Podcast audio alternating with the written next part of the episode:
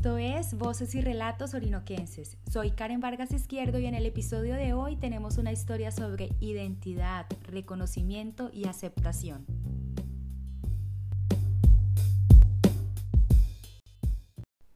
Ha pasado ya medio siglo desde que se formó por primera vez en la ciudad de Nueva York el movimiento de liberación LGBT o movimiento por una libre orientación sexual, el cual lucha por la causa de personas con una orientación sexual distinta a la heterosexual.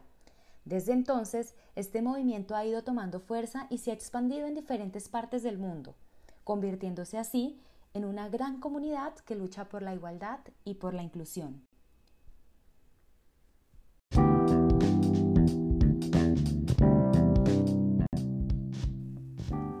El protagonista de esta historia hace parte de uno de los 40 pueblos indígenas que habitan el territorio colombiano. Él comparte con nosotros su experiencia de vida, sentimientos, pensamientos y recuerdos en torno a lo que ha sido el hecho de declararse abiertamente homosexual. Dejemos que sea él mismo quien se presente. Nombre Natalio Rivero Casalta. Nací el 30 de marzo de 1992 en la comunidad Culaya, resguardo bajo Río Bichada, sector 2, departamento del Bichada.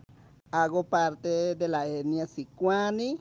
Bienvenido Natalia, es un gusto tenerte aquí en Voces y Relatos Orinoquenses. Eh, antes de continuar, para quienes no saben o nos escuchan desde otro lugar, quiero contarles que el Bichada es uno de los departamentos que conforman la Orinoquía colombiana.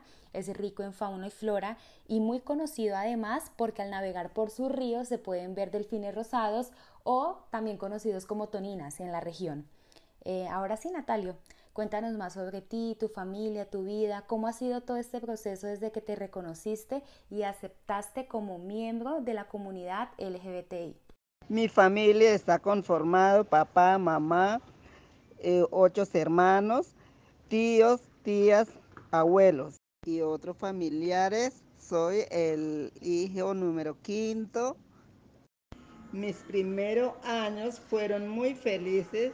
Jugaba Iba al conuco y nadaba como Dujey en el río Bichada.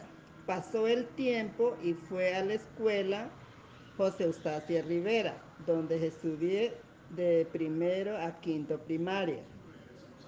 Iba creciendo y pensaba y sentía diferente, pero aún no comprendía muchas cosas a mi alrededor el conuco hace referencia a una parcela de tierra pequeña destinada al cultivo agrícola, especialmente de yuca amarga, y dujei es una palabra de la lengua indígena sicuani, que es la lengua nativa de Natalio, y en español significa pescado. A mis 12 años tuve que ir a, a estudiar a un internado que quedaba muy lejos de mi comunidad.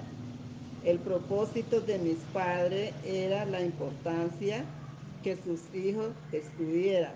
Por lo tanto, hubieron muchos sacrificios, como todo niño adolescente, sentía miedo porque era la, la primera que me separaba de mi familia.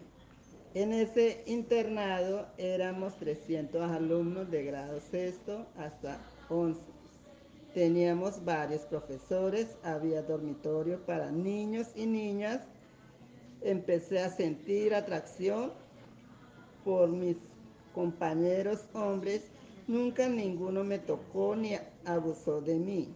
Encontraba muy, muy confundido. El tiempo pasó y un, y un primo empezó a comentar con relación a mi comportamiento y ademanes.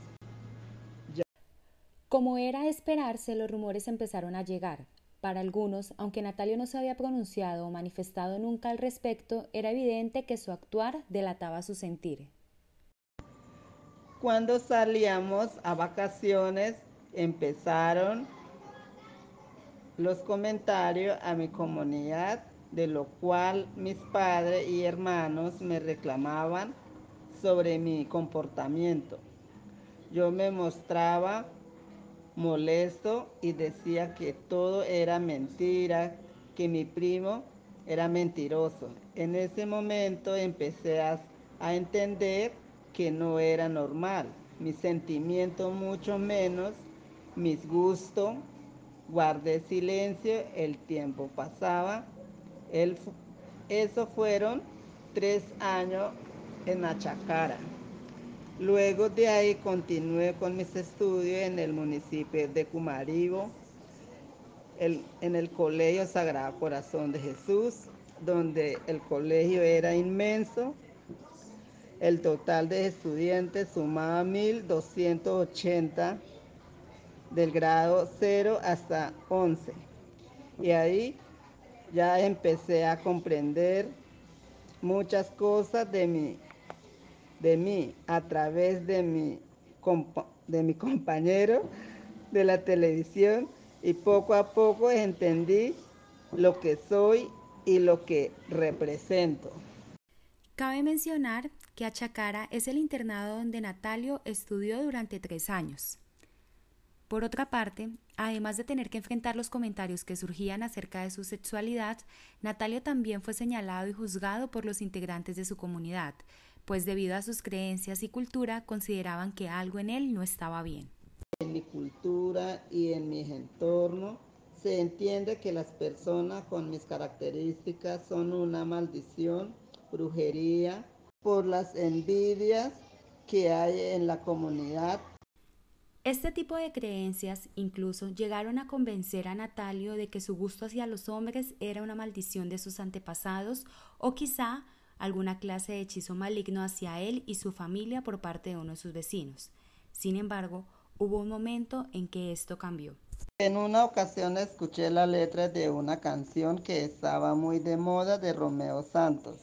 Las escuché una y mil veces y esa canción me decía no tiene la culpa de ser amaderado. Cuando la conciencia es muy bruta, cuesta entender que todos somos sin igual.